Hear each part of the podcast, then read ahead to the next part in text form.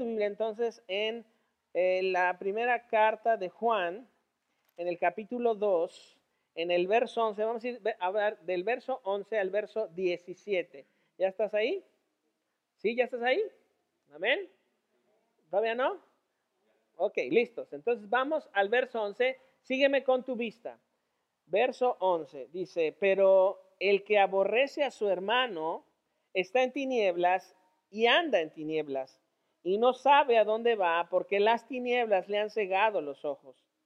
Os escribo a vosotros, hijitos, porque vuestros pecados han sido perdonados por su nombre. Os escribo a vosotros, padres, porque conocéis al que es desde el principio. Os escribo a vosotros, jóvenes, porque habéis vencido al maligno. Os escribo a vosotros, hijitos, porque habéis conocido al Padre. Verso 14. Os escribo a vosotros, padres, porque habéis conocido al que es desde el principio. Os he escrito a vosotros, jóvenes, porque sois fuertes y la palabra de Dios permanece en vosotros y habéis vencido al maligno. No améis al mundo ni las cosas que están en el mundo. Si alguno ama al mundo, el amor del Padre no está en él. Porque todo lo que hay en el mundo, los deseos de la carne, los deseos de los ojos y la vanagloria de la vida no provienen del Padre, sino del mundo. Y el mundo pasa y sus deseos, pero el que hace la voluntad de Dios permanece para siempre. Juan se está dirigiendo a la iglesia. Y fíjense cómo el carácter pastoral y el carácter paternal de Juan, él habla de hijitos, él habla a los jóvenes, él habla a los padres. Y en una iglesia estamos conformados por jóvenes, estamos conformados por padres, estamos conformados por aquellos que en Cristo Jesús hemos creído y vivimos día a día como discípulos de Jesús. Entonces mira cómo en el verso 12 dice hijitos, en el verso 13 dice padres y en el verso 13 más abajito también dice jóvenes. Entonces son tres categorías, hijitos, padres, jóvenes. Y después este Juan, perdón, en el verso 13 más abajo otra vez dice hijitos, en el verso 14 dice padres y en el verso 14 vuelve a decir jóvenes. Entonces imagínate que yo te, en lugar de decirles, hola iglesia, que les dijera, hola hijitos. Como que, pues sí está bonito, pero tan así. Pero es un carácter paternal el de Juan. Juan está siendo muy eh, delicado, está siendo muy paterno, muy pastoral con la iglesia a la quien se está dirigiendo, en realidad a todos. Pero lo que quiero que veas es que Juan comienza con algo que es distintivo del carácter y es, es una forma de mirar a un discípulo. El amor es característico de la luz, así como el odio de las tinieblas. Entonces mira el verso 11. El que aborrece a su hermano está en tinieblas. Ahora, no dice ahí el que se enojó un poquito o el que, no, dice el que aborrece a su hermano está en tinieblas. Ahora, no dice que, bueno, tiene un problema. Tiene un, un, este, un destello de ira. No dice, bueno, es que realmente eh, este, se resbaló tantito. La condición bíblica de no amar a tu hermano es estar en tinieblas. Así. Ahora, esto no es algo sencillo, es algo terrible. Ahora, quiero que pienses en, en, en, esto y pongas en tu mente a una persona que te ha hecho mucho mal. ¿Ya lo tienes? No me digas quién es. Qué bueno que no está aquí. Pero ya lo tienes en mente. Y la Biblia dice que si no le amas, estás en tinieblas. ¿Cómo haces para amar a alguien así? ¿Cómo haces para amar a alguien en el que tú quisieras que estuviera en las tinieblas? En el que esa persona se merece las tinieblas porque te ha hecho mucho mal. Todos tenemos a alguien así, ¿verdad? Ahora, ¿tú has considerado que a lo mejor tú puedes ser una persona así para alguien? O sea, va a la inversa también. Pero fíjate lo que dice. El que aborrece a su hermano está, subraya la palabra está en tinieblas. Y después dice, y anda en tinieblas. La palabra está habla de una condición y la palabra andar habla de vivir diariamente, que es un estilo de vida, pero que piensa de manera literalmente tenebrosa y además vive en las tinieblas, apartado de la luz. Ayer, bueno, esta noche me desperté como eso de las 3 de la mañana y entonces bajé a, tomar agua a la cocina y cuando apago la luz de la cocina y regreso a las escaleras, iba así a tientas. Y siempre pienso, ay, ¿por qué no dejo una luz prendida para poder llegar en lo que apago el anterior? Porque siempre pienso que no me va a pasar nada en las tinieblas. Y eso es algo que tienes que pensar. Estar en esta condición es una condición mala para tu vida. Ahora, fíjate, si se está dirigiendo a, la iglesia, se está dirigiendo a personas que son cristianas, ¿no? Ahora, ¿tú eres cristiano? Yo sí soy cristiano. Puedes levantar tu mano. Si eres cristiano, puedes levantar tu mano. Ok, si eres cristiano, esto es para ti. No lo acomodes para otra persona. Esto es para ti. Si hay alguien en tu vida en que no le soportas, en la... así que... Piensa esto. Andas en. Y ahora mira la tercera condición no sabe a dónde va. Cuando yo, ayer en la, noche, en la madrugada, perdón, que, no, que yo quería regresar a las escaleras, no sabía a dónde iba. ¿Por qué no sabía? Porque no había luz. Salmo, los salmos dicen que la palabra de Dios es lumbrera a nuestro camino. Es decir, alumbra nuestra vida, nos dice hacia dónde vamos. Pero la condición de una persona que no ama a su hermano es, número uno, está en tinieblas, número dos, anda en tinieblas y número tres, no sabe a dónde va. Y lo tercero con lo que corona Juan esto es porque las tinieblas le han cegado los ojos. Estar en tinieblas es no tener vista. Es estar ciego de odio, ciego de venganza, ciego de molestia, ciego de desánimo, ciego de coraje, ciego de deseo de mirar a otra persona que te ha hecho daño en la misma manera en la que tú estás. La ceguera es como, que está hablando aquí Juan, es como una sed insaciable. Y eso es algo que está y que a veces brota en nuestro corazón.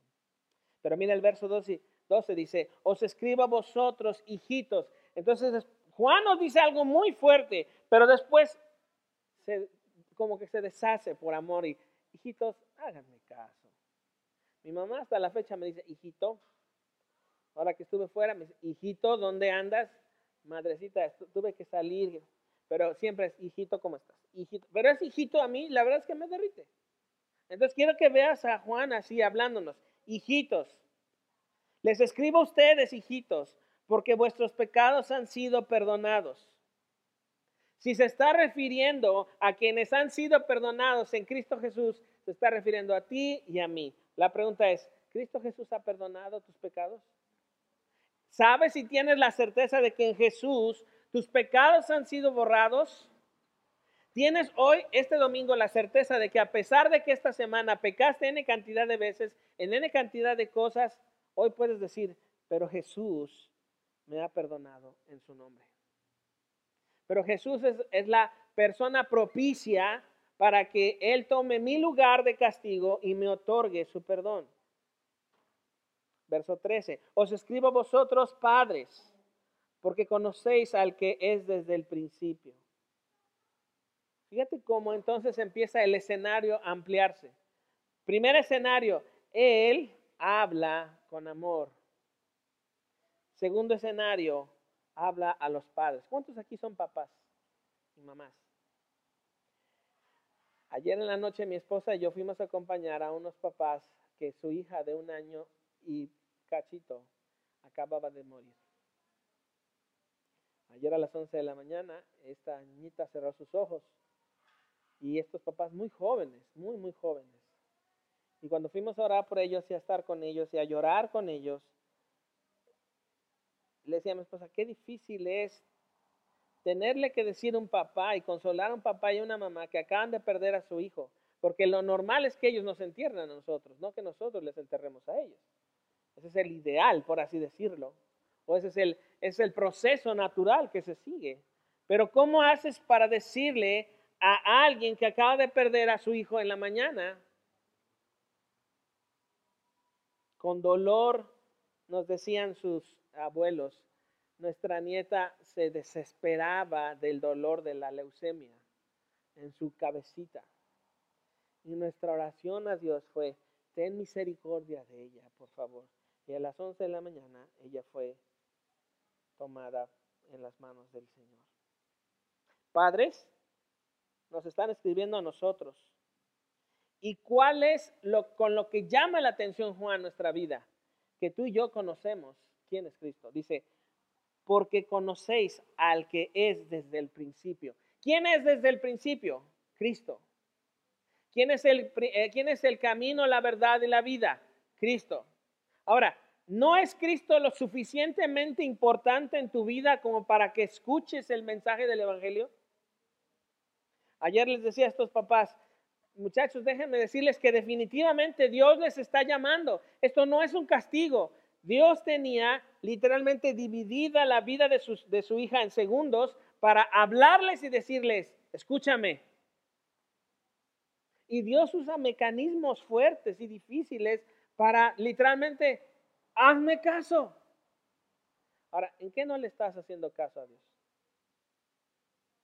Piensa, ¿Qué persona está en el lugar de Dios en tu corazón?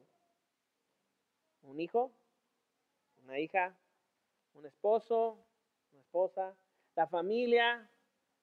¿Qué está ocupando el lugar de Dios? Es más, ¿qué cosas compiten en tu corazón con Dios para tomar el lugar que solamente a Dios le corresponde en tu corazón? Pueden ser personas o cosas. Pero por eso dice, hijitos, padres, Ustedes conocen al que es desde el principio. Mira lo que dice ahí. Os escribo a vosotros jóvenes. La iglesia está llena de jóvenes. Aquí hay muchos jóvenes. Tenemos una iglesia realmente joven, tenemos muchos niños. Cuando los niños van a iglesia central, ¡pum! un montón de espacios. Perdón, a Central Kids, un montón de espacios. Cuando los niños van a Doodles arriba, es igual. Hay mucho espacio. Entonces les está hablando también la palabra de Dios a ellos. Pero fíjate, dice, les escriba a los jóvenes porque han vencido al maligno. ¿Y esto cómo se parece a la condición actual de nuestra generación, de aquellos que estamos viendo que son más jóvenes? Literalmente el diablo se sienta a administrar todos los distractores para que nuestros jóvenes estén lejos de Dios. Hay N cantidad de distractores y el problema no es, que es el diablo. No, no, no. El asunto es que es muy astuto y hace todo lo necesario para que no te ocupes de Dios, para que no lo escuches, para que no pierdas tiempo con Él. Y te tiene entretenido. Entonces quiero que pienses en esto. Nos están escribiendo algo que necesitamos. Gracias, amor. Gracias, mi vida. Como padres nos están alertando ¿Dónde están nuestros hijos? Y la verdad, ayer que platicábamos con los abuelos de esta bebita, me decía eh, este abuelo, pues es que yo no, no, no sé cómo ser papá. No me diga eso. Yo apenas voy a donde usted está, donde usted ya está, y me dice que no sabe cómo ser papá. Ahora, cuando nacieron tus hijos, ¿ya sabía ser mamá? Cuando nacieron este, ya, tus hijos, ¿ya sabes ser papá? ¿Te cuesta trabajo ser mamá? ¿Te cuesta trabajo ser papá? Y luego que nos tocaron unas figuritas que digo, Cristo Jesús. Sí, sí, cuesta trabajo ser papá, cuesta trabajo ser mamá, pero la Biblia nos dice, tu esperanza está en, en la persona que es desde el principio. Nuestra esperanza como papás no está en que nuestros hijos sean un modelo de vida a seguir. Y eso es algo que quiero que podamos liberarnos de eso los papás, porque se nos pone una carga en la que nuestros hijos deben ser exactamente lo mejor posible y exactamente lo que nadie va a criticar y exactamente lo que tú no eres. Exacto. Y le digo, ¿cómo le hago si este niño salió de mí? ¿Cómo le hago si las mismas caras que yo hago, él las hace? Si se enoja igual que yo, si dice las mismas cosas que yo, y si yo le, he enseñado con mi modelo de vida cosas que yo diría, oye, no hagas eso. Y me dice, pero tú lo haces todos los días. Por eso la Biblia es clara. Padres, ustedes conocen a aquel que es desde el principio. Jóvenes, ustedes han vencido al maligno. Otra vez dice, hijitos, os escribo a vosotros, hijitos, porque habéis conocido al Padre. Nuestra fortaleza está en conocer a Cristo y que inmediatamente es conocer al Padre. ¿Qué dice Felipe cuando Jesús ya se va? Jesús le dice, bueno, ya me voy, a donde yo voy ustedes no pueden ir. Y todos, no, no, no te vayas, por favor, quédate con nosotros. Y Felipe sale así como, mira Jesús, esto es muy sencillo, muéstranos al Padre y nos basta. ¿Y qué dice Jesús? Tanto tiempo he estado con ustedes y no te has dado cuenta que si me ves a mí, estás viendo al Padre. Entonces mira aquí cómo dice, hijitos, a toda la iglesia en general, ustedes han conocido al Padre. ¿Por medio de quién? Por medio de Cristo. Por medio de Cristo hemos conocido al Padre. Verso 14, os escribo a vosotros padres, porque habéis conocido al que es desde el principio. Y qué interesante porque eh, Juan vuelve a repetir lo que dice en el verso 13 en la primera frase. Primero no dice, porque, porque conocéis al que es desde el principio. Es decir, en este momento tú conoces a aquel que es desde el principio. Y en el verso 14 dice, porque habéis conocido al que es desde el principio. Nos habla en tiempo pasado y en tiempo presente. Y eso quiere decir una cosa, que si Él te rescató en el pasado, en este presente te rescató y te rescatará en el futuro. Todo lo que Dios hace en el pasado lo confirma en el presente y lo establece para el futuro. Así es que si Dios ya te salvó, Él te va a sostener para llegar donde Él está. La gracia que te salvó es la gracia que te va a sostener. Ahora, ¿cuántas veces has tenido miedo esta semana? Miedo. ¿Cuántas veces has tenido incertidumbre esta semana? ¿Cuántas veces has dicho esta semana, no, se me hace que no vamos a llegar ni a final de mes? ¿Cuántas veces has discutido con tu esposa o con tu esposo? No, o sea, no, no se va a poder. ¿O cuántas veces te has dado la razón diciéndote, no, no, no, o sea, ya no se puede, ya no hay salida? Y casi te das de golpes contra la pared. Pero la certidumbre que la Biblia hoy nos da es esta, que conocemos a Jesús y conocemos al que es desde el principio. Lo conocemos, lo estamos conociendo y lo conoceremos. Dile a que tienes de al lado, te están hablando. Ándale, te están hablando. Ahora pregúntale, ¿lo conoces? Ahora pregúntate a ti mismo, a ti misma, ¿conoces a Jesús? ¿Conoces al Padre o vas a salir como Felipe? Pues nada más muéstranos al Padre, ya estuvo, aquí aguantamos. No, si conoces a Jesús, estás conociendo al Padre. Y aquí la importancia de esto, verso 14. Como padres somos nosotros transmisores de la fe a nuestros hijos.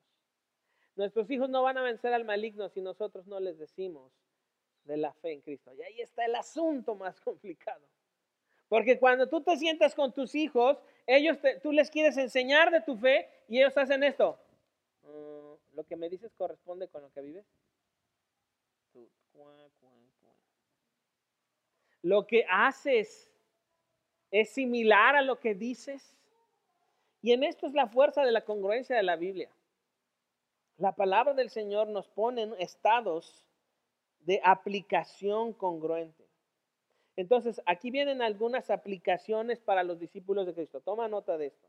No importa tu edad, porque ya vimos que Dios le está hablando a través de su palabra a aquellos que tienen a la iglesia y nos llama hijitos, Juan, y además nos llama a los padres y a los jóvenes. No importa la edad que tengas, es más, no importa cuánto tiempo tengas en la iglesia. ¿Estamos de acuerdo? Entonces mira lo que dice. La primera aplicación de un discípulo de Cristo es que ama a su prójimo. La primera forma en la que tú puedes aplicarte como discípulo de Cristo es ama a tu prójimo. ¿Cuáles son las tres palabras que estamos viendo este año? Amor, fe y esperanza. La primera es amor. ¿A quién ama? A la persona que tienes al lado. Ahora dile a la persona que tienes al lado, yo te voy a amar. Ahora, pero tú también el otro, dile, yo te voy a amar. Y a lo mejor son esposos y vienen enojados y ya la cosa se va a suavizar y al rato ya el pleito baja, pues. Pero la primera cosa, si eres un discípulo de Cristo, es que ames a tu prójimo. Segunda aplicación, perdonas con sinceridad. Eres una persona perdonadora, que hay sinceridad en tu corazón para perdonar. Hemos dicho que la palabra perdonar es perder y donar. ¿Estás perdiendo y estás donando? Perder y donar. La otra aplicación para un discípulo de Jesús es que recibes y pides consejo e instrucción. Esta semana mi esposa y yo estábamos eh, hablando y decíamos, bueno, es que nosotros necesitamos también ser instruidos. Hay cosas en nuestra vida que no sabemos cómo resolverlas y que necesitamos de otra persona que nos diga, no, así no, es así. Ahora, ¿hay alguien en tu vida que te puede decir tus pecados? ¿Hay alguien en tu vida que puede llegar y tocar la puerta de tu casa y decir, oye, tú estás pecando con esto, con esto y con esto? Es más, ¿hay alguien en tu vida a quien tú le vas a hacer caso si, si te dicen, oye, ya estuvo bueno, ¿no? Ya párale. ¿Hay alguien a quien tu vida, a quien tú respetas y puedes decir, ah, si me lo dice él o si me lo dice ella, creo que Dios me está hablando? ¿Hay alguien así en tu vida? Ahora es una buena pregunta para que la contestes en casa. Porque si no hay alguien en tu vida, no estás aplicando una forma diaria y dinámica como discípulo. Un discípulo de Cristo necesita instrucción, necesita consejo. Y fíjate, me estoy poniendo yo, no soy el mejor ejemplo, pero yo necesito ser aconsejado por otros. O sea, ser pastor no es que sabes todas las cosas. No, no las sabes. No sabes todas las cosas. Pero sabes en dónde están. Ahora eso no nada más se queda ahí. Ahora aplícalo. ¿Ves? Ahora, ¿en cuál vamos? ¿Tercera o cuarta? Tercera, número cuatro una aplicación de un discípulo de Cristo que vive diariamente es, vive resistiendo la tentación. Ser discípulo de Cristo es una vida de resistencia, pero no así como que, ¿qué está haciendo? Aguantando, no pecar, pero sí quiero. No, resistir el pecado es que estás lejos de la línea de no pecar.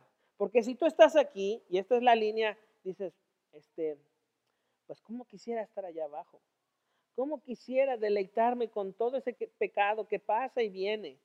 Con eso tan bonito que se ve y que la tentación me ofrece tanto.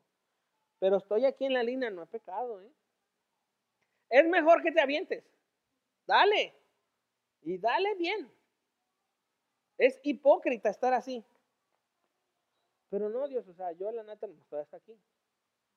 Mejor aviéntate. No, resistir es estar hasta atrás, lejos de la tentación, lejos y atrás de la cruz.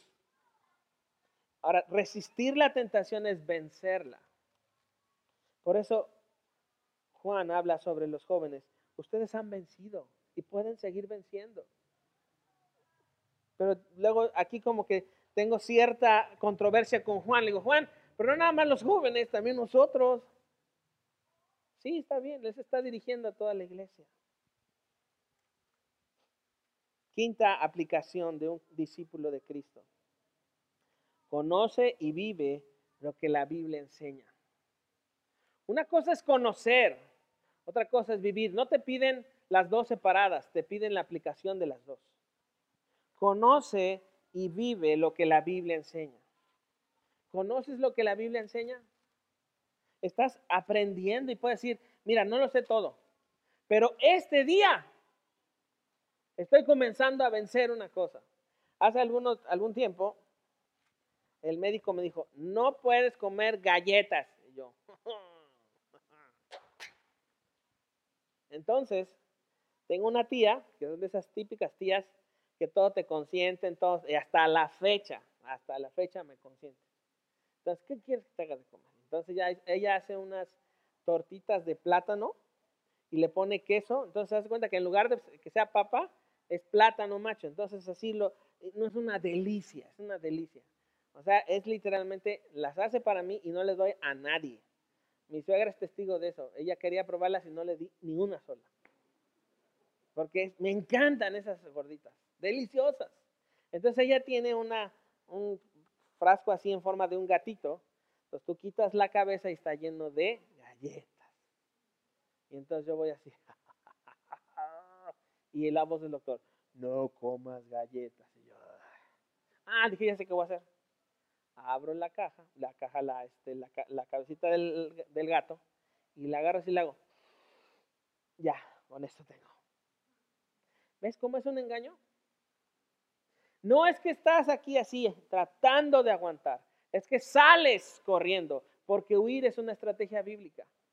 Pablo le dice a Timoteo, huye de las pasiones, porque no aguantas.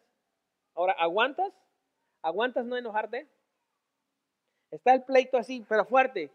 Y te están diciendo todo lo que odias que te digan y tú. Ay, gracias. Estaba pensando en este día que hoy me ibas a decir todo lo que pensabas mal de mí. Qué amable eres. Vas en el coche y alguien se te atraviesa así horrible y tú, ay, no se preocupe, pásele, Señor, con mucho gusto. Este, no se preocupe, aquí yo me espero. Aunque me golpeen la, la, este, la defensa de atrás, usted no se preocupe, pásele. No haces eso. ¿Qué sacas tu cara y dices, hasta se ven verduras que salen de la boca? ¿Cierto o falso? Bueno, el que no, dígame cómo le hace. Pero fíjate cómo entonces la palabra es tan actual y nos habla tan a nosotros en nuestro día a día que por esto estas cinco aplicaciones como discípulo de Cristo necesitas ponerlas en práctica. Vamos al verso 14 otra vez. Les escribo, os escribo a vosotros, padres, porque habéis conocido al que es desde el principio. Os escribo a vosotros jóvenes, porque sois fuertes. Y mira lo que dice aquí. Y la palabra de Dios permanece en vosotros y habéis vencido al maligno. La iglesia tenemos que ser un brazo que ayuda a los papás a que sus hijos crezcan a la luz del Evangelio. Por eso estamos haciendo lo del campamento para adolescentes y lo del campamento para niños. Por eso tenemos iglesia, este, Central Kids, para que se les enseñe. Por eso están aprendiendo ya aprendieron este, los nombres de los discípulos. Ahora estamos con otro proceso. Porque el propósito de la iglesia es que tú crezcas en el conocimiento de Cristo. Ahora el asunto es, ¿qué le estás enseñando a tu hijo? ¿Qué le estás enseñando a tu hijo? Ahora, no, los que tienen hijos chiquitos, escúchenme esto por favor. No pienses, bueno, cuando esté grande le voy a enseñar. No, te van a hacer caso. Es ahorita es que está muy chiquito, no importa. Siembra la palabra de Dios porque eso va a traer fruto en el futuro. Acuérdate, conoces al que es del principio, conoces al Padre y entonces en el futuro esto se verá. Es que no me entiende, ni tú entiendes tampoco. Tú háblales de Jesús. Hablas de Jesús. Tenemos aquí a dos chiquitas preciosas y tú piensas, no, no se, no se están en paz. Están escuchando. Escuchan más rápido que nosotros. Entienden más rápido que nosotros. ¿Qué les dices? Yo me acuerdo que a mis hijos les enseñamos eh, Romanos capítulo 12. Y se lo aprendían. y ahora les pregunto, ¿Romanos 12? ¿Eh? Híjole. Y un día Dios me confrontó con eso. ¿Por qué piensas que yo no voy a hacer brotar lo que te dije que sembraras. Porque tú me conoces desde el principio. Tú conoces quién soy. Ahora tienes que conocer lo que voy a hacer. Y en eso, papás, tienes que aprender a soltar a tus hijos. Porque tus hijos no son tuyos. Tus hijos no son, no son tu trofeo. Tus hijos no son tu gloria. Tus hijos son la muestra de la gracia de Dios con la que Dios te va a perfeccionar y te va a hacer, te, y te va a ayudar a amar a tu prójimo. Porque tu hijo y tu hija son tus prójimos. ¿Sí? ¿Estás conmigo? ¿Le seguimos? ¿Sí? Venga. Entonces vamos ahí al verso 14 al final. Dice, les hablan los jóvenes, jóvenes, porque sois fuertes y la palabra de Dios permanece en vosotros, han vencido al maligno. No puedes vencer al maligno con empujones o buenos deseos. Sea una linda persona, sea una mejor persona. Eso no ayuda. Ese es un deseo que nunca logramos. Esa es una utopía. Das un paso y aquello da 20 pasos hacia adelante. Fíjate el elemento para permanecer, para ser fuerte y para vencer. ¿Qué dice ahí? La palabra de Dios. Lo que la Biblia dice es con lo que tú enfrentas al maligno y con lo que tú tienes que enseñarle a tus hijos a enfrentar estas cosas. Hace algunas semanas mi hijo menor me dijo esto, papá, tú me enseñaste este principio. Dije, sí. ¿Y por qué ahora no lo estás haciendo tú? Le digo, ¿quieres que te diga la verdad? Por tonto y por necio. Dice, es que tú me enseñaste que se hace así, así, y el resultado es este. Si permaneces en esto, porque la Biblia lo dice, el resultado va a ser todo esto, aunque te tardes. Y no veo que lo hagas. Digo, tienes razón. Tienes razón. Entonces quiero que veas aquí el elemento para que tú seas fuerte, el elemento para que permanezcas, el elemento para que puedas vencer, es la palabra de Dios. ¿Cuánto de la Biblia hay en tu familia? No, si tenemos una bien grandota en la sala. No, no, no te dije que si tenías Biblia. Dije, ¿cuánto de la Biblia hay en tu día a día? Es que no nos da tiempo. Pretexto número dos. Vamos al tres. ¿Cuánto de la Biblia hay en tu día a día? Es que mi esposo llega bien tarde de trabajar. Pretexto número cuatro o tres. Cuatro. ¿Cuánto de la Biblia en tu día a día? Es que mis hijos no me hacen caso. ¿Le seguimos? Ahora, déjame decirte una cosa. ¿Satanás tiene misericordia de nosotros? Satanás va a llegar y decirte, buenas tardes, este, soy el diablo, este, vengo a hacerte caer y a tentarte. ¿Estás listo o no? No va a llegar a tocarte la puerta, va a tumbar la puerta y va a buscarte para hacerte caer. Ahora, no es que él te va a hacer, eh, no es que él te obliga a pecar, pero va a poner todo el escenario para que lo hagas. ¿Con qué vas a vencer? ¿Con qué Jesús venció a Satanás? Con la palabra, escrito está. Eh, y hasta el final, escrito está. Y Jesús venció. Mira el verso 15. Después de todo lo que nos dice, ahora nos dice un, literalmente un mandamiento. Y este mandamiento es, no améis al mundo ni las cosas que están en el mundo. Y aquí viene la advertencia. Si alguno ama al mundo, el amor del Padre no está en él. Ahora, la palabra mundo no está hablando de personas, sino de cosas y acciones. Porque la palabra en Juan capítulo 3, verso 16 dice, porque de tal manera amó Dios al mundo. Ahí se está refiriendo a personas, pero aquí se está refiriendo a todo el cosmos, a toda la estructura que está en contra de la verdad. Entonces tú y yo vivimos en un mundo diseñado para vivir sin Dios. Tú vives aquí, yo vivo aquí, la iglesia está plantada en medio de la ciudad, en una ciudad que está diseñada para vivir sin Dios, para vivir sin Él. Y sabes que hasta tienen éxito. Pero eso no quiere decir que están del lado de la verdad. Entonces lo primero que dice Juan en su mandamiento es, no ames esto. Ahora, qué fuerte palabra, no amar al mundo. ¿Cómo no amar al mundo? Algo que amas es algo que haces. Y lo que haces determina quién está en tu corazón. Si yo amo el orgullo, quiere decir que la soberbia está en mi corazón. Si yo amo el dinero, quiere decir que la codicia gobierna y conduce mi corazón. Si yo amo los deleites de este mundo, quiere decir que estoy arrastrado por el estímulo de sentir algo. Entonces mira la advertencia. Si alguno ama al mundo, coma, el amor del Padre no está en él. Eso es algo fuerte. Eso es algo fuerte. Porque acuérdate, aquí nos está hablando nosotros como iglesia. Ahora vamos a, a Romanos capítulo 12. Mueve tu Biblia. Romanos capítulo 12. Está, después de Hechos está Romanos. Romanos capítulo 12 nos habla sobre los deberes de los cristianos, pero específicamente en el verso 2 dice, no os conforméis a este siglo, sino transformaos por medio de la renovación de vuestro entendimiento, para que comprobéis cuál sea la buena voluntad de Dios, agradable y perfecta. No te conformes a este mundo. Y conformarte a este mundo es hacerte como la forma de este mundo. Entonces, me acuerdo mucho que mi mamá me decía, ah, entonces si todos se avientan al barranco, ¿tú te avientas al barranco? Y yo, pues no, pero esto estás haciendo.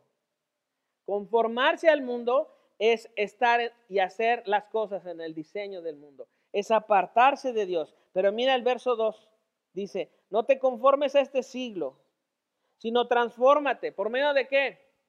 De tu entendimiento. Renovar tu entendimiento es exactamente lo que dije hace rato. No estás cerquita de la tentación, estás lejos de la tentación. No estás aguantándote deseando estar, sino porque no deseas ahí estar, estás deseando estar con Dios. Eso es un entendimiento renovado. Entendimiento renovado para que compruebes que la buena voluntad de Dios. Ahora, ahí dice, ¿la voluntad de Dios nada más? ¿Qué dice? Buena. La pregunta es, ¿tú has comprobado que la voluntad de Dios es buena? ¿Lo has comprobado? Puedes decir a otra persona que no conoce nada de Cristo, ¿la voluntad de Dios es buena? Esta semana estuve en el Centro de Operaciones Internacional en eh, Banksfield, Tulsa, de La Voz de los Mártires. La Voz de los Mártires es un ministerio, es un corporativo internacional donde se dedica exclusivamente a atender a la iglesia perseguida alrededor del mundo. Si tú vivieras en eh, Filipinas, no podríamos hacer esto. Nos perseguirían. Si tú vivieras en eh, Pakistán y te dices cristiano, van a poner un signo en tu puerta y van a decirle mátenlo o persíganlo. Si tú vivieras en Chiapas, sucedería, sucede lo mismo, no sucedería, sucede lo mismo. Y otra cantidad grande de estados en México. Así es que a personas como a ti, como a mí, nos persiguen en, alrededor del mundo por creer en Jesús. ¿Cómo le dices a alguien que eso es verdad? ¿Cómo compruebas que la voluntad de Dios es buena cuando te persiguen por creer en Jesús? ¿Cómo le haces? Ay, la voluntad de Dios es tan buena porque están persiguiéndome a mí. Pero estos hombres y mujeres que son perseguidos alrededor del mundo, ¿sabes qué hacen? Ellos oran por ti y por mí, para que nosotros oremos por ellos, para que nuestra fe sea verdadera. Si ahorita entrara un grupo armado y nos tomaran y pusieran un cañón en tu nuca y te preguntaran si eres cristiano, ¿qué respondes? Sabiendo que la respuesta si es sí, creo, es un accionar el arma o matar a tu familia frente a ti. Yo los he visto y son cristianos comprometidos, con una mente transformada. Y te dicen, la voluntad de Dios es buena. ¿Verdad que luego somos bien chipilones nosotros? Nos gusta ser chipilones. Otra vez, Romanos 12, 2. No te conformes a este siglo, Transfórmate por la renovación de tu entendimiento para que compruebes cuál sea la buena voluntad de Dios, agradable y perfecta. Tiene tres características la voluntad de Dios. Buena, agradable, perfecta. Ahora traslada bueno, agradable perfecto al mundo de la iglesia perseguida.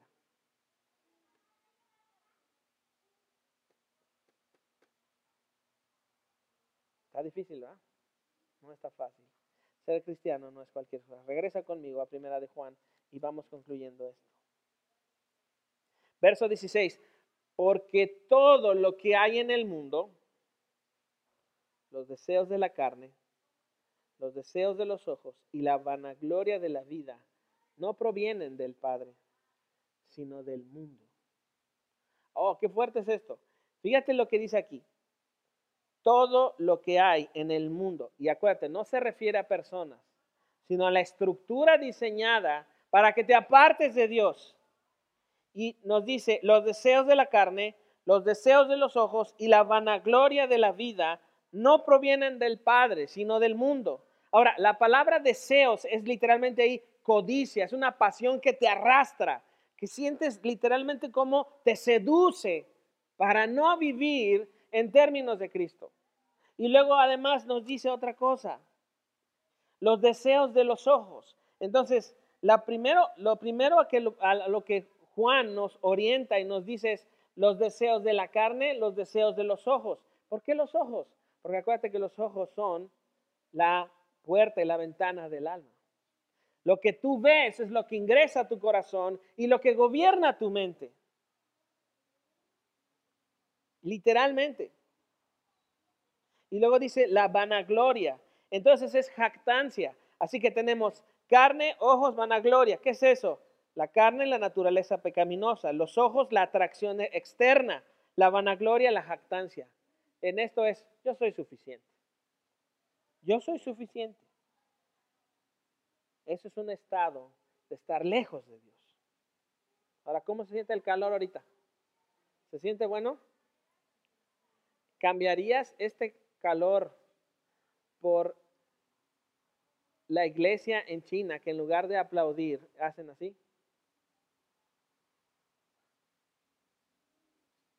Y que en lugar de tener cada uno una Biblia, tienen un cachito del Evangelio de Juan y se lo pasan unos a otros. Y para cantar hacen. Está más bueno el calor, ¿no? No ames al mundo, ni las cosas que están en el mundo. Porque si eso tú lo amas, el amor del Padre no está en ti. Verso 16. Porque todo lo que hay en el mundo, los deseos de la carne, los deseos de los ojos y la vanagloria de la vida, no provienen del Padre. Pero aquí está la promesa, verso 17.